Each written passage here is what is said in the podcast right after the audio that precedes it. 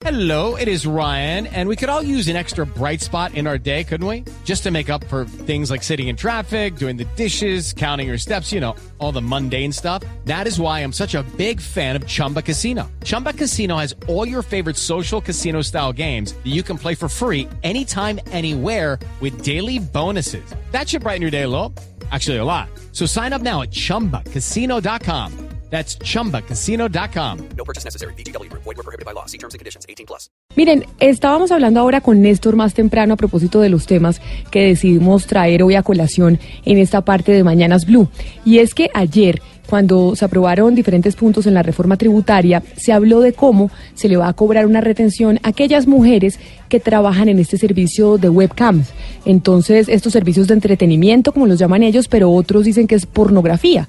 Mujeres que se desnudan y que los hombres les pagan para que ellas se vayan quitando la ropa o se masturben. Incluso yo oía a, la, a una invitada esta mañana más temprano que decía que cuando llegaba a un, a un orgasmo, pues obviamente era mucho más costoso y el hombre tenía que pagar más. Y el debate que, que queremos generar es si se debe promover este tipo de uso, este tipo de oficios, este, este tipo de actividad, cuáles son los peligros que existen. ¿Es esto pornografía o no es pornografía? Y por eso tenemos una serie de invitados para hablar específicamente del tema. La primera invitada que quiero saludar es a Liliana Forero. Liliana Forero es una activista pro equidad de género que ha venido trabajando estos temas en la infancia, en la adolescencia, pero también en la adultez. Y nos puede dar un poco más de luces cuáles son los riesgos que tiene este tipo de actividad y cómo podría llegar incluso a generar prosti- prostitución, a pesar de que en Colombia pues la prostitución no es ilegal. Doctora Forero, bienvenida a Mañanas Blue, gracias por estar con nosotras. Buenos días, muchas gracias por invitarme. Y a propósito de lo que se aprobó ayer en el Congreso y que estamos hablando ahora de, este, de esta nueva forma de trabajo, si se le puede llamar así, o esta actividad en donde muchas mujeres están ganando una plata adicional por prestar este servicio de pornografía a través de webcam o entretenimiento a través de webcam. Yo ni sé cuáles son las palabras que se tienen que utilizar, pero cuáles son los riesgos existentes en esta actividad. Eh, muy bien, Camila. Lo primero es clarificar los conceptos. La explotación sexual consiste en sacar provecho de una persona utilizada en la prostitución o en la pornografía. Eh, esto que se ha llamado modelos webcam es explotación sexual. Muchísimas mujeres y niñas en estado de vulnerabilidad son captadas para ser explotadas sexualmente a través de este negocio ilícito. El hecho de ponerle impuestos puede contribuir a, acabar el negocio como lo pretende el senador en- y lo dijo esta mañana en el programa, pero eh, le da un estatus de legalidad. La explotación sexual no puede ser legal en Colombia. Ninguna persona se puede lucrar o beneficiar de la utilización sexual de otro ser humano. Pero doctora Forero, eh, incluso hay, pero si hay mujeres que dicen, yo lo hago voluntariamente, es, un, es, es una actividad que yo quiero hacer, me gano una plata y así le puedo ayudar a mi familia, puedo pagarme la universidad. ¿Por qué no se le podría o por qué esto sería explotación sexual? Si finalmente ella tomó la decisión de incurrir en ese tipo de actividad. Sí, los derechos humanos fundamentales son irrenunciables. Por más que yo diga en mi trabajo que quiero trabajar 22 horas al día por medio sueldo mínimo, que es mi libre decisión, que soy adulta y que así lo quiero hacer, si mi empleador me acepta eso, me está explotando. Así yo quiera. No tiene que ver con el consentimiento ni con la voluntad. Por eso el delito de trata de personas en Colombia dice clarito que el consentimiento de la víctima no exime de responsabilidad penal a los tratantes, tampoco a los explotadores sexuales. Pero lo que es, pero entonces acá el negocio del webcam o esta actividad es o no es ilegal. Por, o todavía hay una línea gris que no nos define si realmente este tipo de actividad se puede realizar o no, porque, porque lo estamos viendo y está pasando. Y por eso en el Congreso de la República, ayer, en esta reforma tributaria, pues se aprobó que se le cobrara una retención a las mujeres u hombres que trabajan en ello.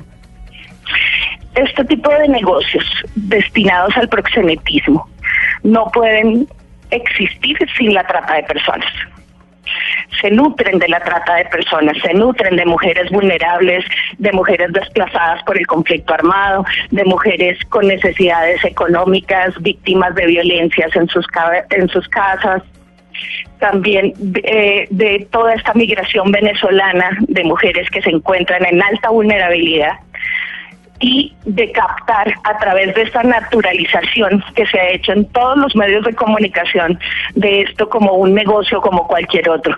Inclusive se habla de las universidades para webcamers.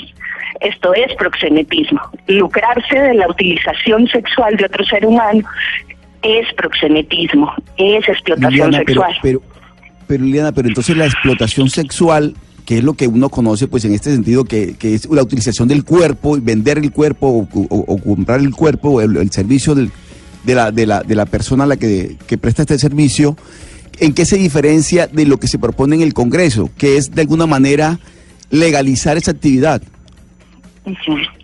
Sí, la explotación sexual no es lo que la víctima hace, es lo que el proxeneta, el explotador o el tratante le hace.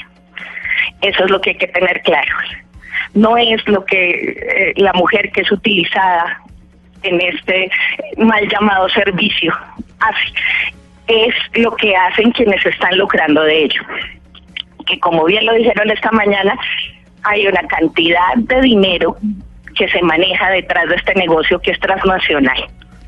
A la mayoría de mujeres que entran a ser explotadas en esta actividad, les dicen que no se preocupen, que los videos no los va a ver aquí nadie en Colombia que esos videos solo se van a mostrar en el exterior y que ni sus familiares ni sus amigos van a acceder a ese material. Eso es falso, eso es cuento, como dice la campaña de la Fiscalía.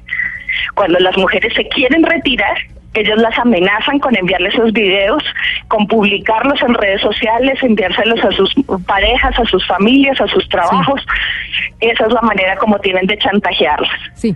Tuvimos un caso aquí en Colombia donde hubo mujeres que denunciaron la trata de personas y sin embargo por estos estereotipos culturales que justifican a los tratantes y explotadores, terminaron libres y las mujeres resultaron revictimizadas. Sí, abogada, por lo mismo no se entiende, una persona del común yo creo que está oyendo esta entrevista y no estamos entendiendo, yo por lo menos no entiendo cómo el Congreso de la República le pone IVA a un negocio que hasta donde usted nos dice y hasta donde la campaña de la Fiscalía lo dice, es completamente ilegal. O sea, ¿cómo se legisla sobre un trabajo ilegal?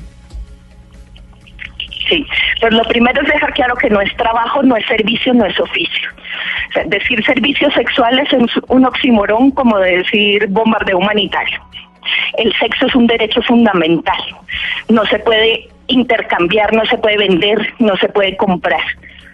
Eh, la persona no puede ponerle un precio a su deseo sexual y si tiene una actividad sexual que no desea, está siendo abusada o explotada. Eh, el Congreso está intentando, que yo he escuchado esta mañana en el programa al senador de la propuesta, de alguna manera desestimular esta actividad. El propósito es bueno, pero el medio no, porque legitima como un negocio lícito esta actividad criminal. Abogada, eh, usted, eh, usted está aseverando algo que en muchas ocasiones es así, pero en otras cosas no, o sea, en otros momentos no. Mi compañera le hizo una pregunta que usted no respondió. Usted habla de la mayoría, pero, o sea, yo como hombre, si a mí me interesa este trabajo, pongo mis normas, mis deseos, porque básicamente me gusta, porque eso está mal también. No, lo que hace la persona que es utilizada no está mal, no es un delito no es, no es un crimen, no es algo que se pueda juzgar. Es a quien se lucra de su explotación, a quien se puede juzgar, a quien se puede señalar. Así están estipulados los delitos en el derecho internacional y en nuestro Código Penal colombiano. Y precisamente por eso que usted pregunta, Gonzalo, pero además lo que nos, dice, lo que nos dice la doctora Forero, nosotros hemos, hemos querido invitar también al fiscal Mario Gómez Jiménez, fiscal de infancia y adolescencia. ¿Por qué razón? Porque la fiscalía ha venido haciendo una campaña, como lo decía la doctora Forero, pero además hizo toda una investigación de los riesgos que genera este negocio de webcam para las mujeres. Fiscal Gómez Jiménez, muchas gracias por estar con nosotros en Mañanas Blue. Bienvenido. Muchas gracias, Camila, muy amables por esa eh, atención que ustedes le están brindando a un tema tan trascendental. ¿Qué fue lo que ustedes encontraron? ¿Cuál fue la, la- la investigación que ustedes hicieron desde la Fiscalía?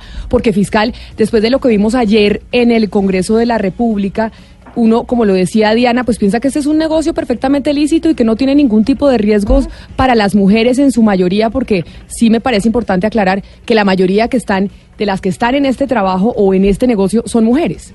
Mira, yo quisiera ser muy enfático en algunas precisiones de tipo conceptual que no dejan de ser importantes. Primero, en Colombia está prohibido todo tipo de trato cruel o degradante. Es una premisa constitucional, es un derecho fundamental de todas las mujeres y niñas que no sean ofrecidas en un comercio carnal, que no sean explotadas sexualmente y que sean tratadas con dignidad. La gran pregunta que surge desde el plano, digamos, de los derechos humanos y del plano constitucional es si esto es un trato cruel o inhumano, si esto es degradante y si esto debe ser o no objeto de un reproche punitivo.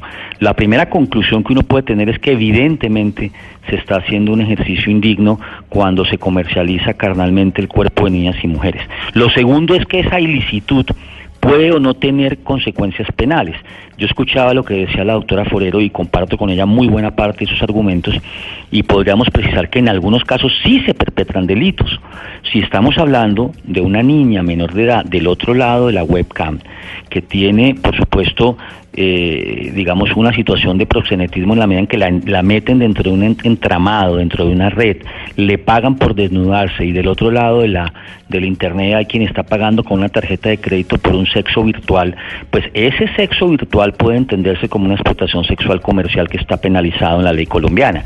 Habrá penalistas que discutan sobre si no hay sexo cuando no hay contacto físico y habrá quienes pensamos que efectivamente puede haber sexo aún sin contacto físico cuando un ejercicio masturbatorio de vía internet se presenta de una manera en donde hay un individuo que ha pagado por ello. Claro, pero Entonces pero ahí fiscal- puede haber ilicitud. Lo que quiero lo que quiero decirte para contestarte la pregunta ya en concreto, Camila, es que encontramos una correlación entre muchas cosas. Encontramos que hay eh, correlación entre las mujeres que participan en las web sex, sex scam y otros delitos de extorsión, homicidio, trata o inducción a la prostitución. ¿Por qué? Porque muchas de las personas utilizan las imágenes para luego extorsionar a las mismas mujeres que han participado en esos procesos de internet, eh, de videos y de webcam. En consecuencia, muchas de las niñas, adolescentes o mujeres que ingresan a ese sistema terminan siendo victimizadas no solo por la vía del comercio carnal y explotación sexual, sino también por la misma extorsión y el homicidio. Incluso hay algunas que son puerta de entrada, estas cosas, a las redes de trata de personas con fines de esclavitud sexual y también a la inducción a la prostitución y a la explotación sexual comercial. Luego hay una correlación. Hicimos un estudio con las web y encontramos en cientos de casos que las palabras trabajo, webcam, sexcam, desnudez, eh, aparecen correlacionadas con otros delitos de distinto resorte en distintas partes del país y esto no deja de sorprendernos, aunque también hay que reconocer que Colombia es después de Rumania uno de los países que mayor exporta imágenes sexuales de adolescentes y mujeres hacia el mundo. Pero, fiscal, es claro que es ilegal cuando hablamos de una menor de edad o de un menor de edad. Eso lo entendemos todos absolutamente. Pero, ¿qué pasa cuando estamos hablando de mujeres mayores de edad que también se involucran en este tipo de actividad?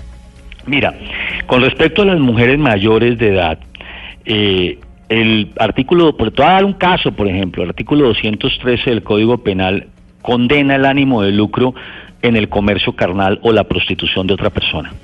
Eso se llama inducción a la prostitución, es decir, que si yo me pongo en la tarea de invitar, de empujar, de coaccionar, de constreñir, de poner a una gran cantidad de mujeres adultas a que se desnuden y a que hagan comercio carnal, yo puedo estar incurriendo en un delito.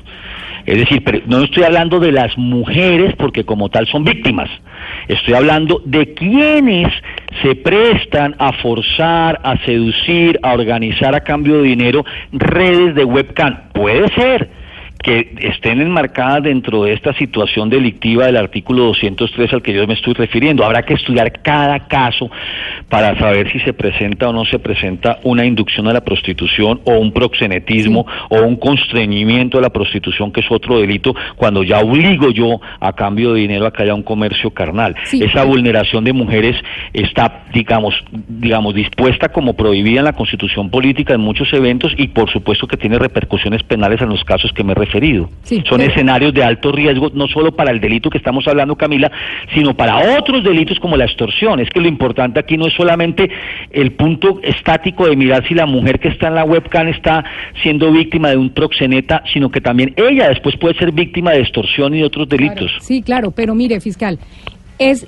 ilegal, o sea, eh, aquí el, el delincuente es, el proseneta lo sabemos porque aquí es ilegal ser proseneta, el ejercicio de la prostitución como tal no está tipificado, pero es ilegal una red de webcam para que la gente se desnude y tenga sexo por la web, o sea, ¿eso en Colombia es o no es legal? Mira, depende de cada caso. Por eso en, derecho hay unas premisas que a veces aburren un poco porque no se hacen generalizaciones porque están prohibidas. Uno tiene que mirar cada caso en concreto de acuerdo a cada hecho en concreto. En Barranquilla, hace exactamente tres meses, la Fiscalía adelantó un caso muy sonoro, mediáticamente hablando, en donde a mendigos y a personas los obligaban a cambio de platos de comida y de dinero a tener actos sexuales en Internet. Ese tipo de situaciones encaja perfectamente en un delito.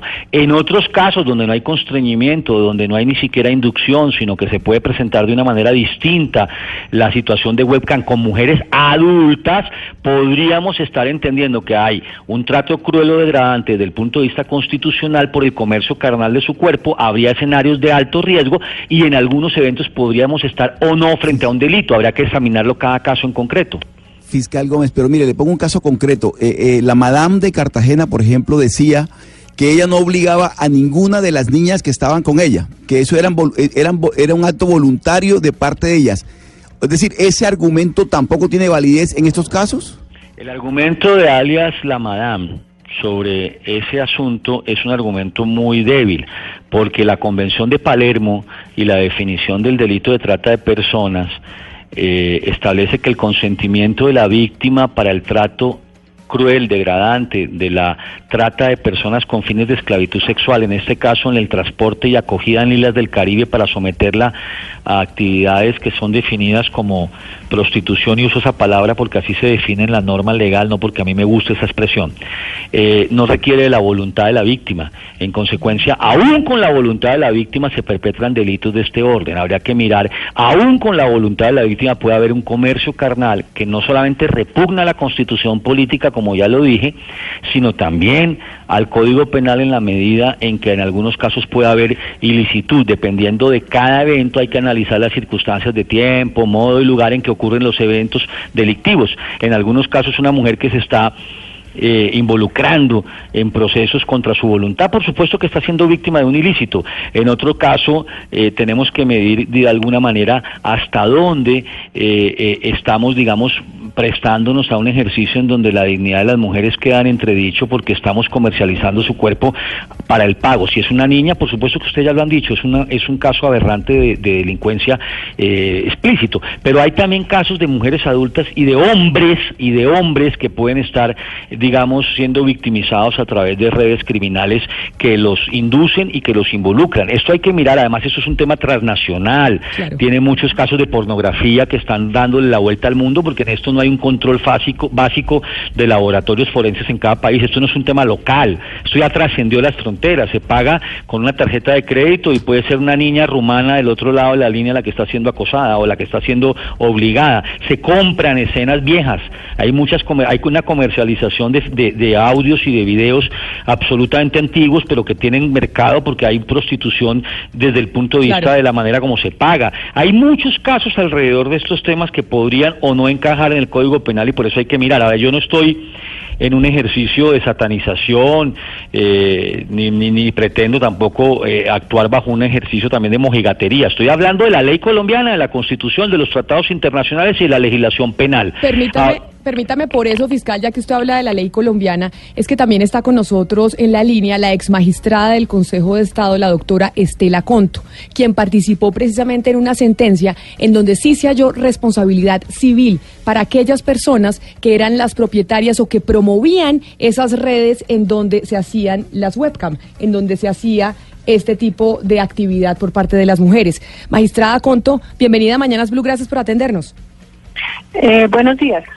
Magistrada, días, muchas gracias a ustedes. explíquenos la sentencia que emitió en su momento el Consejo de Estado que encontró y por qué falló en ese momento en favor de las mujeres que estaban denunciando a aquellos dueños de la red de webcams en donde ellas en un momento dado empezaron a prestar este servicio. A ver, mm, yo quisiera aclararle un poco porque el tema en realidad que el Consejo de Estado resolvió no era un caso de webcam ni de pornografía, pero sí es viene al viene a la- al tema que se está hablando en el día de hoy. ¿Por qué es que la el Consejo de Estado unificó la jurisprudencia sobre la mm, reparación directa en casos de privación injusta de la libertad? Quienes estaban solicitando la indemnización eh, era una persona, una persona que eh, fue mm, procesada y estuvo detenida por la fiscalía por eh, trata de personas, por haber enviado a una persona al exterior eh, y en donde fue explotada no sexual sino laboralmente. La- el juzgado absuelve, considera que en realidad hubo consentimiento por parte de la víctima y eso le permite al juez penal absolver, pero el Consejo de Estado analiza el tema y llega a la conclusión que, que aquí existe culpa civil. No puede analizar la culpa penal porque hay que entender que el juez de la responsabilidad no es juez de la libertad y que si ya el juez de la libertad consideró que no se desvirtuó la presunción de inocencia, pues habría un problema de non bis idem que el juez de la responsabilidad entre nuevamente a analizar el tema. Pero mm, a la luz de la Constitución, del artículo 90 y 95 constitucionales y las convenciones internacionales, especialmente la Convención de Palermo, el Consejo de Estado llegó a la conclusión de que había culpa civil porque se configuraban los elementos propios de la trata, es decir, con independencia de lo que hayan resuelto los jueces desde el punto de vista civil, eh, existe unos exigencias, eh, exigencias de la Constitución, de la ley, para que Sí. las personas, los quienes vivimos en Colombia, eh, eh, cumplamos con unas reglas mínimas de convivencia, entre las cuales se encuentra la prohibición de la explotación ajena. Pero permítame, magistrada, porque me hacen una serie de preguntas los oyentes para los tres invitados que tenemos en la línea. Y quisiera hacerle esta a la doctora Liliana Forero, porque vuelve la gente a repetir y a decir que, por ejemplo, el caso que escuchábamos esta mañana es una mujer que tomó la decisión, que se gana 20 millones de pesos mensuales y que quiere hacer este tipo de actividad. ¿Por qué no se le puede permitir o por qué no se le debe permitir? que pueda hacer esta actividad de webcam y pornografía a través de la web. Voy a contestar desde el punto de vista constitucional. Hay una norma que es el artículo quinto que dice que la dignidad humana es inalienable. Inalienable quiere decir que no es negociable, de tal manera que el consentimiento de la víctima no cuenta. Eh, aquí en Colombia respetamos la dignidad humana, respetamos la dignidad humana de las mujeres y de los hombres y de las niñas y de los mayores y menores, eh, sin distinción. El artículo quinto constitucional no admite no admite eh, ninguna eh, limitación. Es absoluto. La dignidad humana es inalienable. No tiene posibilidades de negociarse ni siquiera con el consentimiento de las víctimas. Lo que tenemos sí es que estudiar, nosotros como sociedad, porque tenemos personas que llegan a esa situación y que además consideran y afirman que están, que están bien y que se sienten bien. La verdad es que no se sienten bien. Nadie que negocia su dignidad humana se siente bien. Lo que pasa es que la sociedad de consumo se ha dedicado a presentarles a estas personas, especialmente que son eh, eh, afectadas mm, por la situación, si- por situaciones graves de pobreza y de falta de oportunidades, que están haciendo bien, que es un negocio lícito, Sí, y también, es que no hay ningún problema. permítame, doctora Forero, porque me piden también que le pregunte al fiscal Gómez Jiménez. Y es, fiscal, ¿qué sucede si, por ejemplo, una mujer digamos yo, tomo la decisión de hacer este tipo de actividad en mi casa. Yo misma me compro la camarita y me suscribo a una página web de estas. Ya sé que me llega la plata porque la gente paga con tarjeta de crédito y al final del mes me dicen, Camila, usted tuvo tantos clientes y desde su casa usted tuvo esa actividad. En la investigación que la Fiscalía hizo, encontró riesgos también en mujeres que hacían la actividad de la manera en que yo se la estoy describiendo. Es muy posible que una respuesta que suene convincente sería decir que en la medida en que no hay una red de proxenetas detrás tuyo, que nadie te obligó, que nadie te indujo, que nadie te forzó, estés actuando dentro de la legalidad, con la aclaración que comparto lo que ha dicho la doctora Forero en relación con que la palabra legalidad no es solamente estar o no estar incurso en un delito, sino también, por ejemplo, estar o no dentro del concierto constitucional de acuerdo con las premisas que el Estado ha establecido. Si aquí se sanciona como indigno un trato cruel o degradante, pues por supuesto que no sería un trato plausible el que te, te estarías dando a ti misma como ser humano.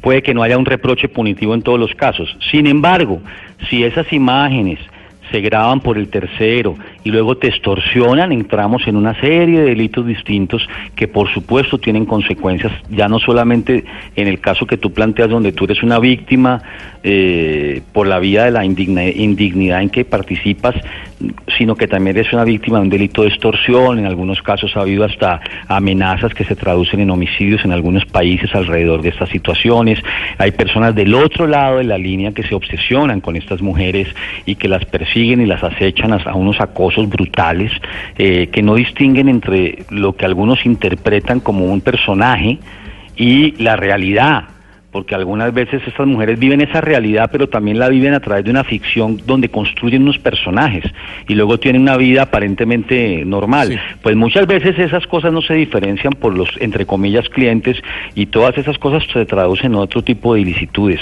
Eh, hay que aclarar también, hay que aclarar también que los consentimientos de las víctimas no pueden generar el consentimiento social de la comunidad. Hay que también entender eso, porque no el hecho de que muchas quieran no quiere decir que eso esté bien. Tenemos que prohijar oportunidades para que ese no sea un trabajo, porque ese no es un trabajo. Ese no es un trabajo y mucho menos un trabajo digno que en donde además no cumplen con las promesas de remuneración que les ofrecen. Discúlpeme, fiscal, pero es un tema de percepción y voy con la abogada Forero, con todo respeto, porque además está opinando por las personas y sacando conclusiones a priori de cómo se sienten las personas, si bien o mal. Entonces, yo quisiera saber, abogada, si esto es un tema de percepción en los casos en que las mujeres no formen parte de una organización, porque al final, si una mujer desea trabajar para una webcam por modus propios, también está mal. Insisto, lo que se juzga no es la conducta de la víctima, es la conducta de los tratantes y explotadores. Los explotadores son los que se lucran. Quien pone una red, quien le saca un porcentaje a esa utilización sexual de esa persona que puede hacerlo sola en su casa, pero se está quedando con un porcentaje del dinero producto de esa explotación sexual, es quien está cometiendo el delito es quien está entonces- incurriendo en una conducta que va en contra de los derechos humanos y la dignidad humana de este, independientemente Entonces, de su consentimiento, porque el consentimiento es irrelevante. Abogada, entonces vamos a suponer para que quede claro, porque me termina respondiendo lo mismo. Si una persona no forma parte de una organización, sino simplemente está en su casa y le da la gana de hacer un webcam para lucrarse en eso, ¿está mal o está bien? Respóndame, ¿eso es perder la dignidad? Señor, la dignidad no se pierde porque nacemos con ella, es irrenunciable. No se juzga la conducta de la víctima, a la conducta de los explotadores, quienes sacan provecho beneficios, es la única conducta reprochable, no la de las personas utilizadas para ese negocio. Ese negocio criminal se lucra día a día de miles de mujeres, niñas, niños, adolescentes, hombres en situación de vulnerabilidad. Hace poco un caso y, y, pues el doctor Mario puede complementarlo de jóvenes venezolanos desplazados con hambre que fueron aprovechados y utilizados en uno de estos negocios web que fueron utilizados sexualmente para el provecho económico y sexual de otros con el poder. Doctora Estela Conto, nos queda absolutamente claro que la trata de personas es reprochable, que la explotación sexual es jurídicamente reprochable, que existe una serie de delitos como la inducción a la prostitución, el constreñimiento y la extorsión, todos delitos subjetivos. Pero en este marco, ¿en dónde queda el principio de neutralidad tecnológica de la ley, si no estoy mal, 1341? Pero expliquemos, Pombo, Y ¿eso el principio, en- pues me gustaría que lo explicara una voz más autorizada, pero si quieres lo resumo.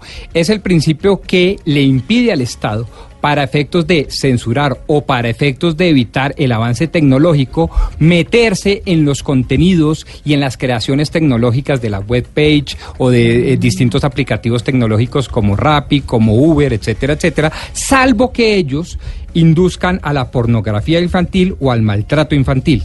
En este caso, en donde no están involucrados ni la pornografía infantil ni el maltrato infantil, doctora Estela Conto, ¿cómo juega ese principio en este interesantísimo debate?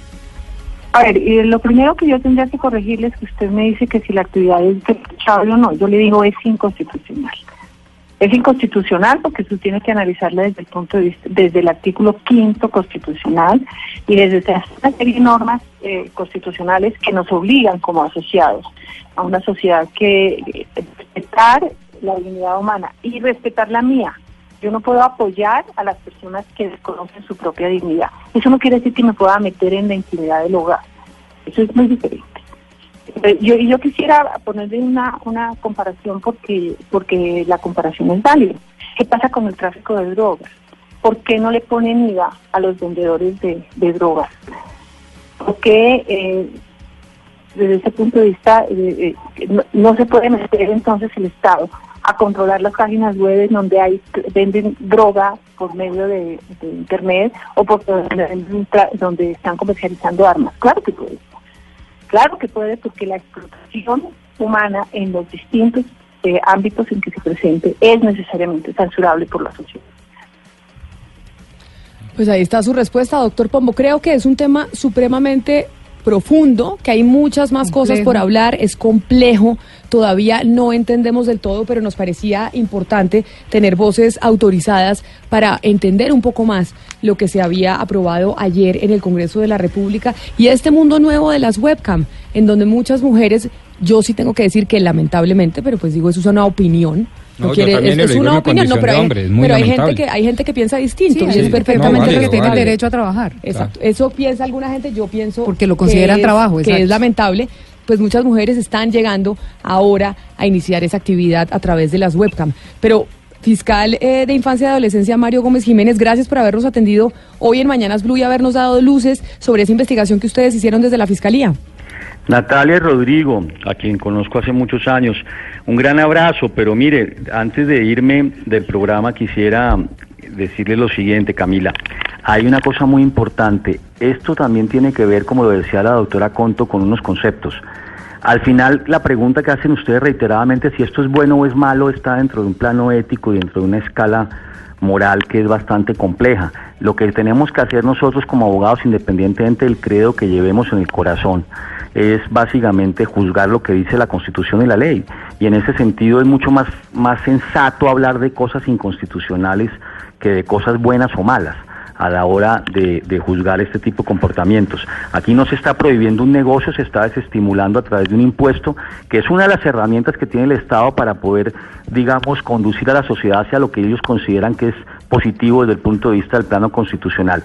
Pero estos debates sobre pornografía, erotismo, lujuria, ley, ilegalidad, ilicitud, delito, son permanentes en la sociedad. Y es muy importante que haya un programa como el de ustedes que intente discernir y desentrañar en dónde está uno parado, si en cuestiones de ilicitud o en cuestiones legítimas que se practican dentro del seno del conjunto social que llamamos Colombia. Muchas gracias por esta oportunidad. A usted, fiscal, muchas gracias por haber estado con nosotros. Lo mismo a la exmagistrada del Consejo de Estado, Estela Conto, por habernos atendido y a la abogada de la iniciativa Proequidad de Género, Liliana Forero, también por habernos prestado estos minutos para entender un poco más el tema. A todos, muchas gracias.